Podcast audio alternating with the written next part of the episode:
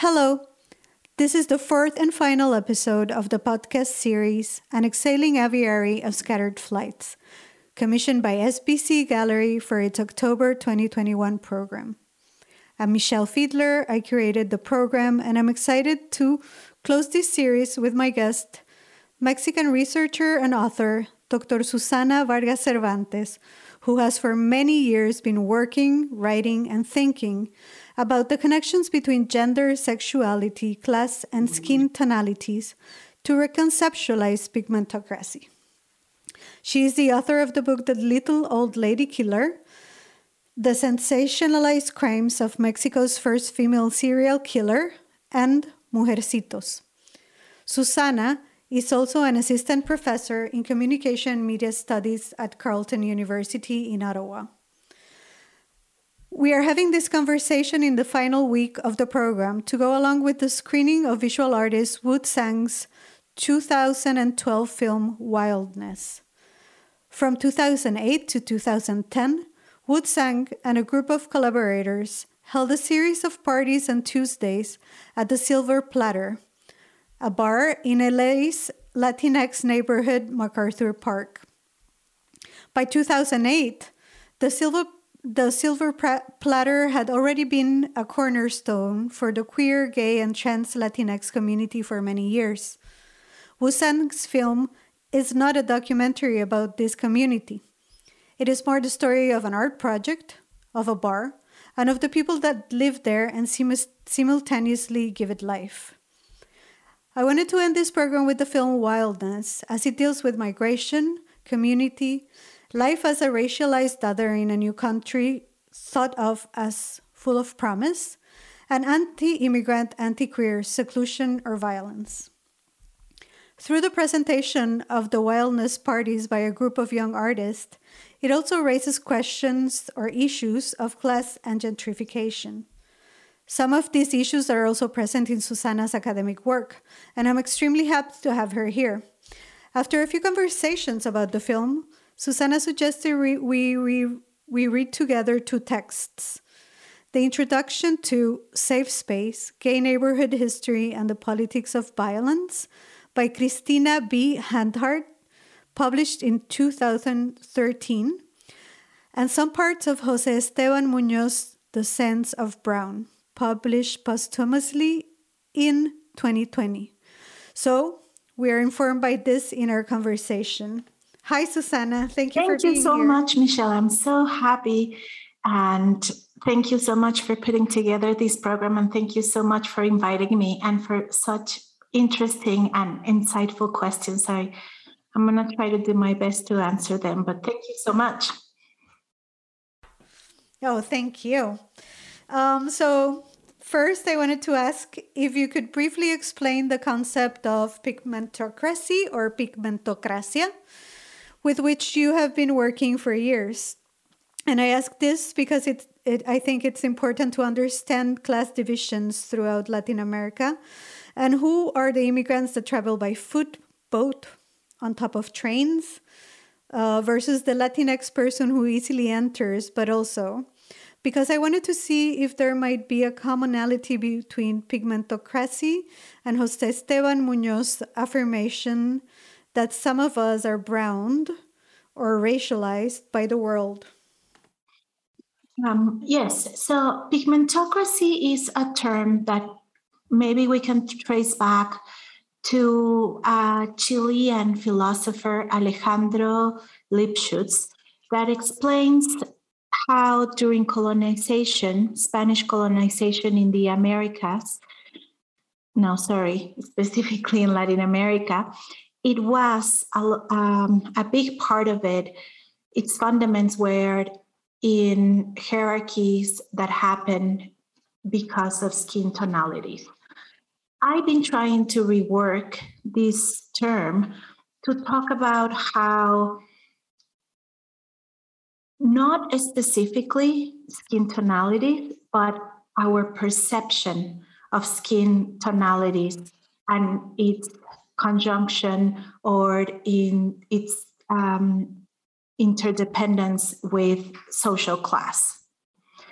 So this is a very subtle difference that I think not every time is clear.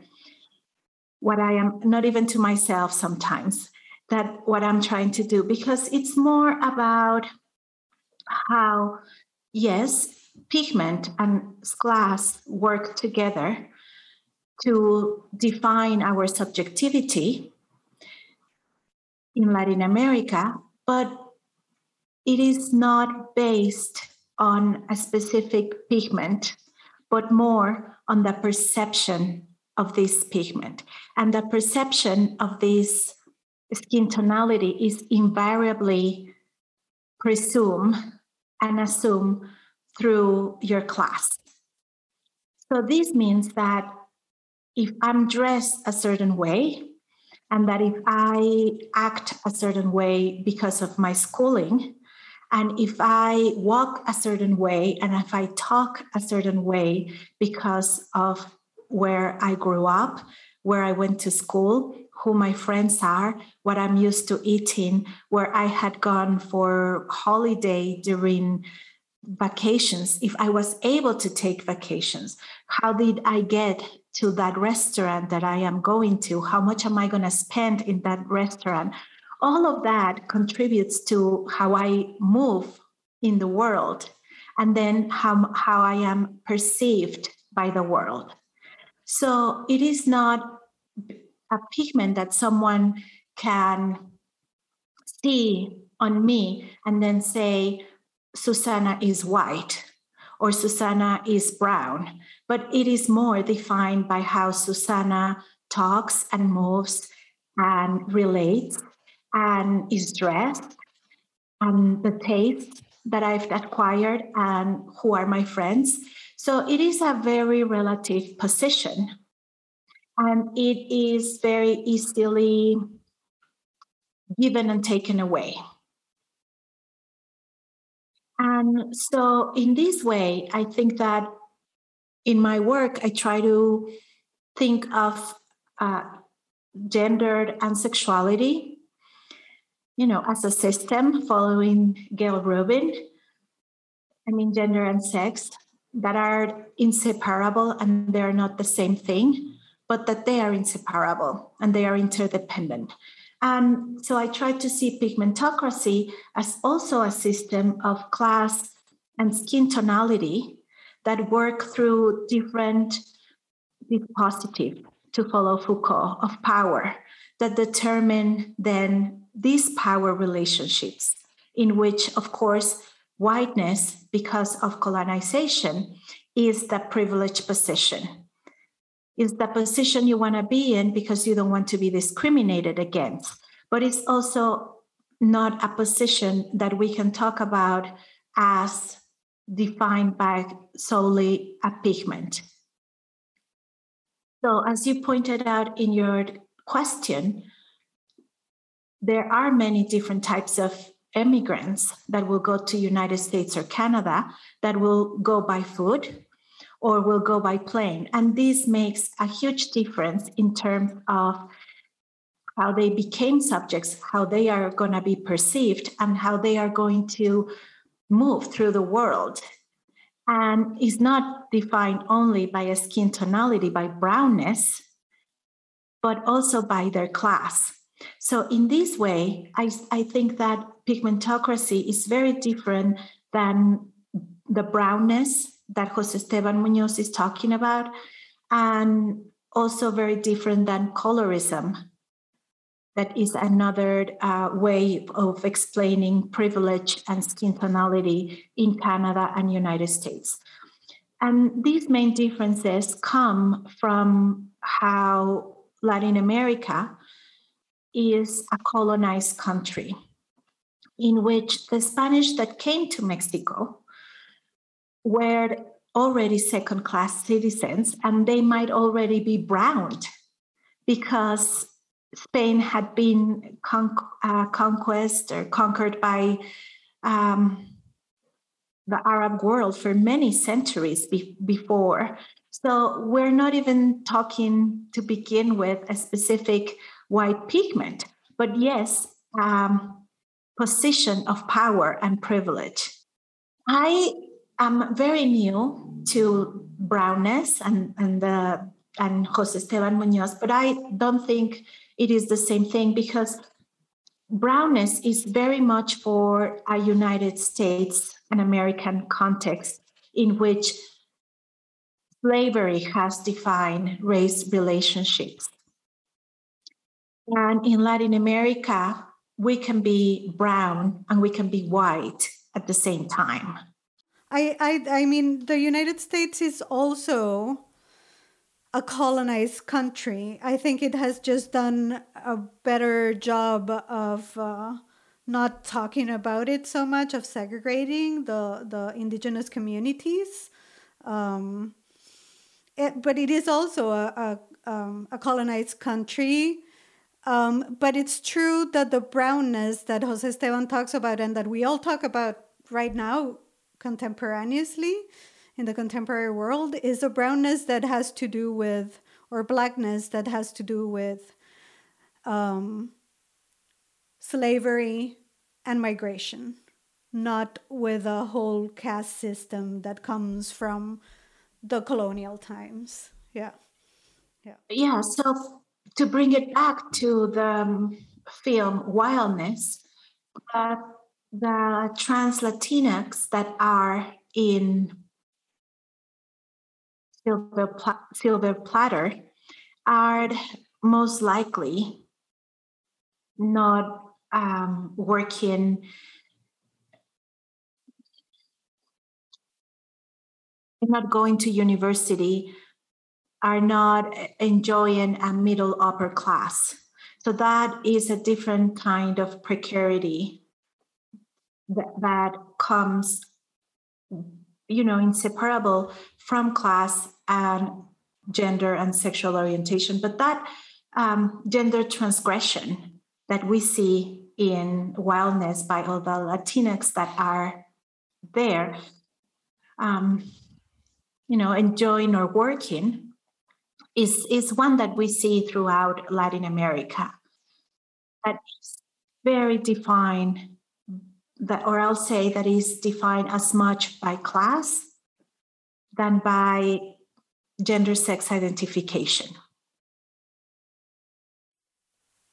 Yeah, yeah, absolutely. And I've been thinking about a lot about uh, about that after our initial conversations before this one. Um, and uh, and we spoke about the importance of or we we stated the importance of talking about this difference this class difference. Um, the group who originates wildness is not composed of white individuals at all. They are all um, they come from anterior diasporas to the latinx diaspora migrations asian migrations african migrations um, also all, all, Latinx migrations. But this group, everyone went to college, possibly. They're they're surely from a different cultural class. Their language is English. They're although they're also browned and Asianized and racialized by their country. Um, so there there's an interesting thing I think going on in there in that they kind of recognize their, their disruptive presence uh, in, in the silver platter. They recognize their difference and they question if they should or should not be there.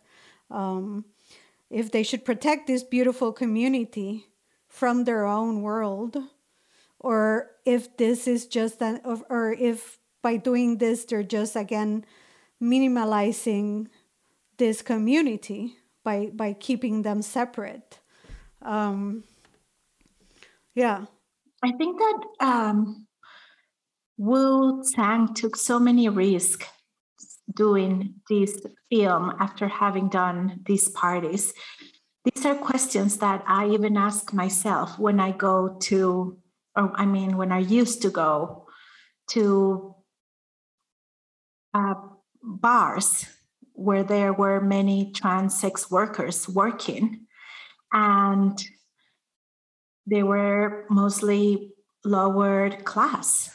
And myself and my friends that were middle upper class going there. And you know we were going to dance with many of the potential clients salsa or cumbia and you know and we were not going to charge money and there was a different politic like politics that were happening a different economy.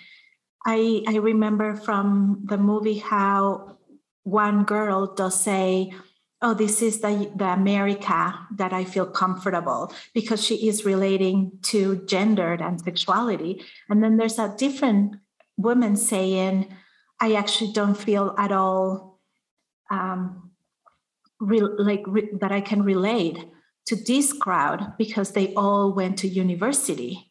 And the language is also a big thing, right? So, like, we speak English as a second language, and many of them didn't speak English. So, I think that we, it's like that we are talking about class in in in you know and the uncomfortability of of how class is perceived and allows you to move through the world. Because many of those girls that went there didn't might have not have other options for work or for entertainment. But the people that went to enjoy a Tuesday, they might very well be browned, but they might have so much more job opportunities and you know access to mobility and capital. Yeah absolutely. I think this is a very important thing to recognize especially when dealing with uh, academic work or artwork, you know, um, that so many times uh, comes into these very, very important themes, but comes from from a position, from a different position that what the people living it really are living in. Yeah. I don't know if if um, I I just wanted to, you know, like thinking I like thinking about community and what brings different communities together. Um, and I just wanted to bring it back just to Jose Esteban for a for a minute because I found something in his writing that really filled me in a way, like filled my craving for understanding the formation of community. Um, and in that chapter that he dedicates to wildness, particularly, he talks about various authors like Frantz Fanon and John Dewey's um, explanation of the common and of collectivity, like uh, that real collectivity in the case of a trans collectivity comes from the formulation of a common trans identity, its ecology, its line of relation to objects, and that it could be said of that could be said of Brown too. He also says that there is a series of commonalities that make up the real collective. Uh, a shared knowledge of, for example, sounds, objects, and feelings that some groups are, and that some groups are called into existence by a shared sense of harm. I really wish I had been able to go for a night and, and have that feeling. I I remember one time I went dancing to a gay lesbian um, trans bar in Mexico City, and this is a middle, you know, class, maybe lower middle class. It was downtown. You didn't have to pay a, a cover to get in. Most of the songs that they play were Spanish pop, some songs in English too, pop, but it was a very mixed crowd and a lot of straight people started going there to party too but it was mostly you could say the queer place in mexico. And i left my wallet and my keys and everything in my pocket and i left in the pocket of my jacket and i left my jacket on a stool while i dance. That is a very common thing to do in united states and canada and you know that is not going to be stolen especially if you're talking about a gay club. or a queer club because of the sense of community. And it was stolen. I had my iPhone in there, so I was able to track my track it down through the Find My iPhone application of a friend. And we went, and it was very close. We drove her car. It was three in the morning. It was like a very dangerous place in Mexico City, in Tepito. But we did find the guy wearing my my jacket eating tacos and i was so mad but what i was mostly mad about was because i thought this was a safe space and that I was in a safe space. And I came to him and I say, why did you stole this from me? Like you and I are the same. I understand you wanting to steal from someone, like, but do it from the government, do it from like you and I are the same. Like, like we are community. If we don't have this safe space to enjoy ourselves, while Mexico is the second country in the world with most hate crimes because homophobia, then what do we have? And I kept on talking to him and trying to explain. And he was just like blankly staring at me and being like, I don't care, or what is that to me? And then a police car was coming by and they stopped and he took my and then he finally gave me my phone on that moment. And then we all had to go to the police station. And then i didn't want to put um uh, yes i didn't want to put charges against him until the police said that i then will be charged because i made them lose their time and then we had to wait for a judge to come for for me to explain them that i didn't want to press charges. And even then the guys will not apologize to me. And they would not say sorry at all. Or like you know they did what they had to do. They like that iphone would have given them and it was close to christmas and i knew that like of course i didn't want to place charges. But all that experience led me thinking why would i think i am the same only because of my queerness that they cannot read and the queerness that I can read, or they, or I think that we both are queer because we were at that place. And again, I was reminded of how it is class that make that huge difference. And so, you know, precarity makes a very different kind of collectivity or community.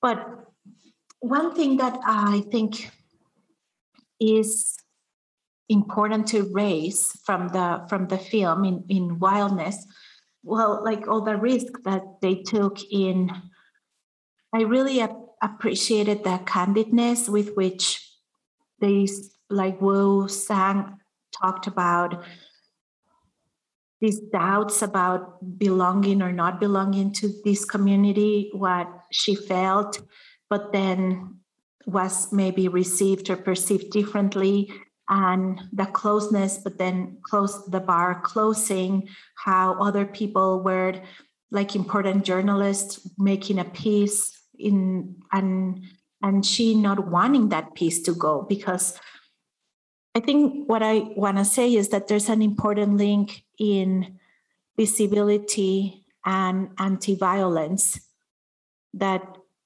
we're still struggling in queer communities um, you know, after there's this big sentiment that more visibility will give you more power.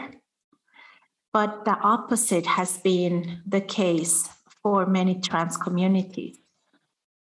Once you know there, there are trans people, many, many bars and many public places have been more observant and vigilant of the bathrooms. So, more visibility has also translated in more policing.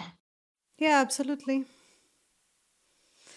Um, thank you so much, Susana, for this conversation. It's quite wonderful and.